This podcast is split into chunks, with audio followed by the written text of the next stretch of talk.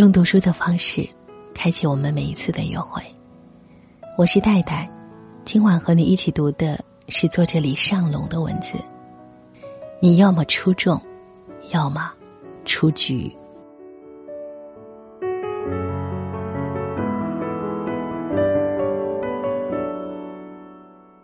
大学时期，我参加英语演讲比赛，在进入赛场后，评委走来说。今年的赛制变了。在此之前，比赛的逻辑很简单：你演讲结束，评委和嘉宾开始打分，按照分数高低去评判。每个人都在出分之前不知道自己的名次。可是那次，比赛规则全部变了，评委的面前只有两盏灯，一盏叫做通过，另一盏。叫做离开，没有中间选项，没有待定，要么出众，要么出局。那次比赛之后，我仔细观察了许多电视节目，几乎都变成了这个模样：要么入选，要么淘汰。观众看得简单，评委选的艰难。虽然形式各异，但是总体的趋势都变成了一个样子：yes or no。I want you，或者 I don't want you。我曾经问过一个电视人，为什么这么残忍？搞个待定，让人舒服一点不行吗？非要这么残忍，直接就 yes no 了，搞得人那么下不来台。他给我说了一句话，我永生难忘。难道生活不就是这样残酷吗？这个世界其实真的很残酷，人就是这样，要么出众，要么出局，没有中间选项。而在中国，总是多一些中庸的片段，让人能够舒服一些。可是这些中庸的片段，增加了我们生活的温和，同时也增加了复杂性。但揭开这些中庸背后的逻辑，背后从来都是残忍。我的一个朋友来北京找工作时投了几家简历，他最喜欢的是一家做风投的公司。那次面试结束后，他听到对方说：“你回家等消息吧。”他回到家焦急的等待着，直到其他几家公司都给他发来了 offer，希望他尽快入职，但是他依旧没有等到那家公司的邮件。他发邮件给那家公司，也没有一个准确的回复。直到他在放弃发来 offer 那家公司前，他通过那个公司内部的朋友得知自己早就落选了。他很生气的抱怨：“为什么不给我发个邮件，明确的告诉我我被拒绝了？明确告诉我不就行了吗？为什么非要拖着我，害我差点把别的公司拒了？”我想，这是大多数公司的逻辑，没有消息就是被拒绝了。可是，难道发一条拒绝的消息这么困难吗？难道说一句不好意思，你出局了这么艰难吗？后来我发现，确实很艰难。在这个社会上，拒绝意味着敌意，敌意代表着树敌，所以才在找工作这个领域上。除了出众和出局之外，多了第三个选择——待定。待定的逻辑，其实基本就是没戏了。这项选项根本不存在，但是因为怕得罪人，所以才给了被人这样的一线希望。但这项希望背后，将有可能是更大的失望。同样的逻辑，还在恋爱中。这些年，我见过许多条件不错的男生女生都有备胎，备胎逻辑让我一直十分不解。对于一个被追求的男生或者女生，难道不应该是喜欢就答应，不喜欢就直接拒绝吗？不是，我们还有第三个逻辑，就是待定。我见过一个女生跟男生说：“我不讨厌你，但你愿意等我玩够了再回来。”我们就在一起，天哪，天底下还有这样的逻辑吗？更诡异的是，那个男的还同意了，不仅同意了，还屁颠儿屁颠儿的接了盘，两个人结了婚。我所得知的是，后来男人在结了婚之后的几个月就提出了离婚，理由是他也没玩够。我所理解的爱情应该是简单的，更是喜欢就奋勇直追，要是不喜欢就别吊着别人，尽快拒绝。中间选项害人，让人上不去下不来。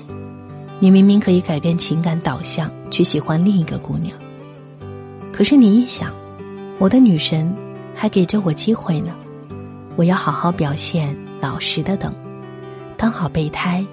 不就能在一起了吗？等着等着，等到了女神结婚的消息。所以，真实的世界里没有折中选项，要么出众，要么出局。折中的选项让世界变得复杂，甚至让人迷茫。你可以表达这种的思想，但你千万不要相信，你总要站在一边。要不然就更迷茫。就比如我曾经问一个朋友：“你想吃什么？”朋友说：“随便。”我说：“那你想去吃肯德基吗？”他说：“肯德基有什么好吃的？”我又问：“那麦当劳可以吗？”他说：“麦当劳有什么好吃的？”我继续问：“那你想吃什么？”他说：“随便。”那么，这就不是随便。你有想法就要表达出来。就好比别人问我：“你有什么忌口吗？”我一定会说：“不好意思，我不能吃辣。”我一定不会说“随便”。你可能说我极端，说我们就是在这个极端的世界里变坏的，所以中庸永远是最好的方式。的确，看起来应该是这样，可是我们也就是在这样一个环境和思维下变得迷茫的。变得里外不是人的。比如我们晚上要加班，女朋友又闹着要一起吃饭，你到底应该怎么选择？中庸的逻辑就是你加班到十点，然后陪女朋友吃夜宵。你以为两个人都不得罪，其实老板怪罪你，为什么其他人加班到十一点，你提前了一个小时就走？女朋友抱怨你，为什么这么晚？才来陪我。其实，我们真的可以跟女朋友说：“不好意思，今天加班，明天我一定陪你。”也可以跟老板说：“我女朋友今天生日，她对我更重要一些，你随便扣钱吧。”看似得罪了一方，其实自己减少了很多痛苦。你完全可以协调的更好。注意。我没有否认中庸，只是当世界本身就极端时，你选择走中间的方向，路却是走的难了很多。有时候减少几个选项，真的能帮助你很多忙。人就是一个不停纠结、不停选择的动物。年龄越大，越应该在生命中做减法，减少一些不走心的朋友，减少一些没必要的信息。减少一点让自己不开心的生活方式。毕竟，我们每个人都不可能顾及到每一个人。你要学会去做选择，选择能让你减少很多麻烦。我们都有这样的时刻，摆在我们面前的两条路，应该怎么选择？许多人都在两条路上徘徊着。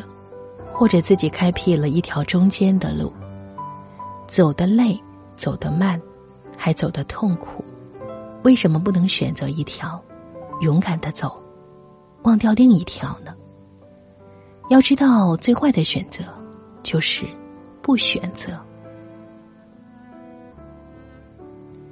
有人会问：如果两条路，非要选择一条，不让我走中间，走错了怎么办？其实这就是人生，选择了就拼命往前，放弃了就不要后悔。何况没有一条路是白走的，有些路，就算没有理想的结局，这条路周围的风景，也是这辈子最美好的记忆。所以在做这件事之前，你必须暗示自己，要么出众，要么出局。这样义无反顾的前行，才会有更好的收获。再举一个例子，曾经有许多学生问过我，应该考研还是应该工作，而且他们问我的时间往往是在十月份，要知道十二月份就要开始考研。他们放弃不了不上不下的工作，也放弃不了已经迷糊复习两个月的考研，时间又很紧迫，于是他们选择折中的方式，一边工作，一边考研。白天工作疲惫不堪，晚上看书三心二意，到头来被领导辞退，考研还失败。许多人的思维就是这样，在做一件事情之前。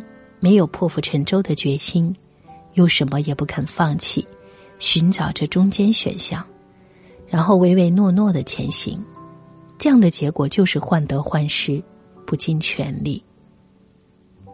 可是，你是否发现，当你最后几个月背水一战的决心考研，或者咬紧牙关努力工作，胜率自然就大了很多。当然，你可以说，要是我这么做都失败了怎么办？但至少你尽了全力，不后悔了。总结一下自己失败的原因，擦亮武器，迎接下一次战斗。另外，你这么年轻，为什么怕失败？大不了从头再来，大不了大器晚成。所以，其实这就是年轻时最好的选择：要么出众。要么出局，选择了就坚持，放弃了就别后悔。选择一条喜欢的路，义无反顾的走，哪怕遍体鳞伤、鼻青脸肿，自己选择的路，跪着也要走完。生活没有中间选项，没有捷径，就算有，也是你走到终点时，回头隐约看到的。那条小路，可是，无论路多么绕，路边的风景，永远是最不可替代的、最美的经历。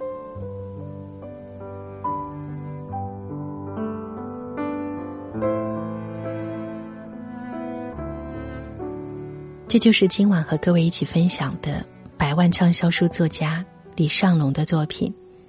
你要么出众。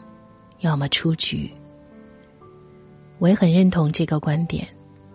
我觉得人生应该不留中间选项，这样你才可以义无反顾，坚持自己真正想要的。希望你，要么出众，要么选择出局。我是戴戴，感谢聆听今晚的带你朗读。